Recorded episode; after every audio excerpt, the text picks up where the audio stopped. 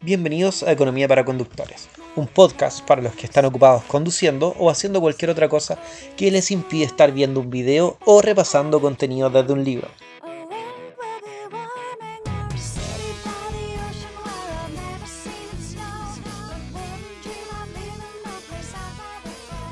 Hola a todos, bienvenidos al noveno capítulo de Economía para Conductores. El día de hoy vamos a ver las funciones de producción y la estructura de costos. Todo esto lo vamos a ver con muchos ejemplos y la forma menos gráfica posible, pero de todos modos, si quieren ver algún gráfico, lo pueden hacer en Instagram, porque pocos días después de subir este capítulo voy a subir el gráfico a Instagram.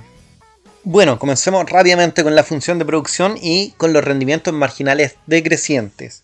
Como ya sabemos, en el mercado de competencia perfecta, que es en el mercado que estamos situados actualmente, los productores van a hacer su mayor esfuerzo para ver la cantidad que deben producir y los recursos que deben invertir para obtener la mayor utilidad posible. Esa es la finalidad, mayor utilidad.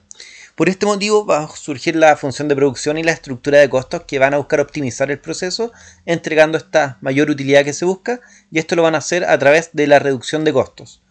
Un ejemplo de la función de producción sería la de Cobb Douglas, creada originalmente por Knut Wicksell, que para algunos es el economista de economistas, a pesar de haberse dedicado durante poco tiempo a la economía. Bueno, para comenzar a explicar cómo funciona esta función, lo primero que debemos asumir es que esto está en el corto plazo y en el corto plazo hay factores que no podemos aumentar, porque si no este problema se solucionaría bien fácil aumentando todos los factores para producir más y así aprovechar la economía de escala o alguna estrategia similar a esto. Entonces lo primero que debemos dejar en claro es que estamos trabajando en el corto plazo, donde uno de los recursos que contamos no podemos llegar y aumentarlo.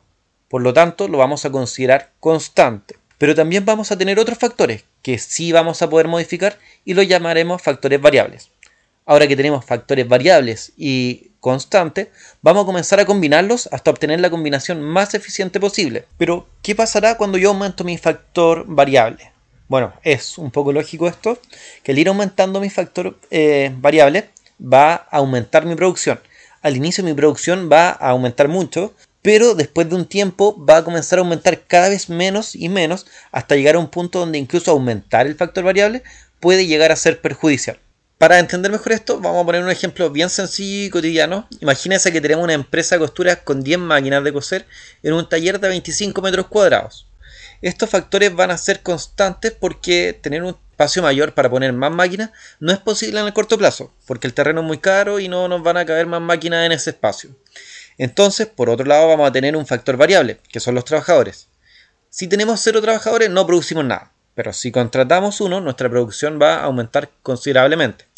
Si tenemos dos personas, vuelve a aumentar mucho la producción porque incluso se pueden ayudar una a firmar la prenda a la otra, a marcar entre las dos personas y luego cada uno trabajará en su máquina. Por lo tanto, con dos trabajadores también hay un aumento de producción importante. Lo mismo puede pasar con 3, 4, 5 hasta llegar a un número razonable de trabajadores.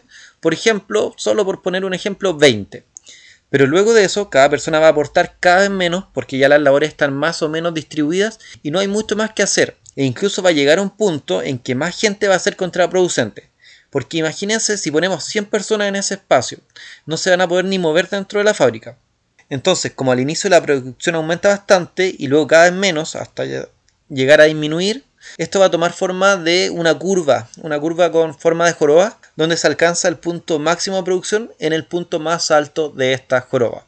Pero esto no se queda acá solamente, porque por otro lado también debemos considerar la estructura de costos. Primero tenemos los costos fijos que son las máquinas y el local, pero también tenemos los costos variables que sería el personal que vamos a ir contratando, porque cada persona extra me va a costar lo mismo y van a ir aumentando de forma constante. No como una curva, esta función va a ser una recta ascendente hacia el infinito, por lo tanto debemos considerar esto antes de contratar cada trabajador nuevo, porque cuando la producción de un trabajador me dé menos utilidad que su costo, debo dejar de contratar. Otra cosa que es importante considerar es que a medida que aumento la producción, cada vez más va a salir más barato producir. Esto hasta llegar a un punto de inflexión. Pero, ¿por qué pasa esto? Imagínense que pagamos arriendo local y de maquinaria y además le pagamos a una persona para producir un solo pantalón. Ese pantalón va a salir horriblemente caro. Ahora imagínense que hacemos dos pantalones. Sigue siendo muy caro producir cada uno, pero a medida que vamos produciendo más, nos vamos a acercar a un punto donde producir un pantalón más no va a ser tan caro porque nuestros costos fijos están más distribuidos. Y esa optimización se va a mantener mientras no lleguemos al punto óptimo de producción.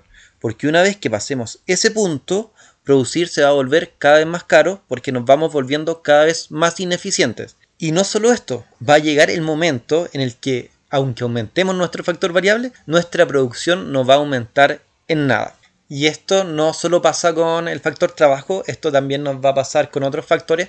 Por ejemplo, si comenzamos a aumentar el número de máquinas de coser, va a llegar el momento donde van a ser hasta contraproducentes porque muchas máquinas de coser, si no está el personal, no aportan en nada. O va a llegar el punto donde vamos a tener tantas, tantas que no van a dejar espacio para trabajar.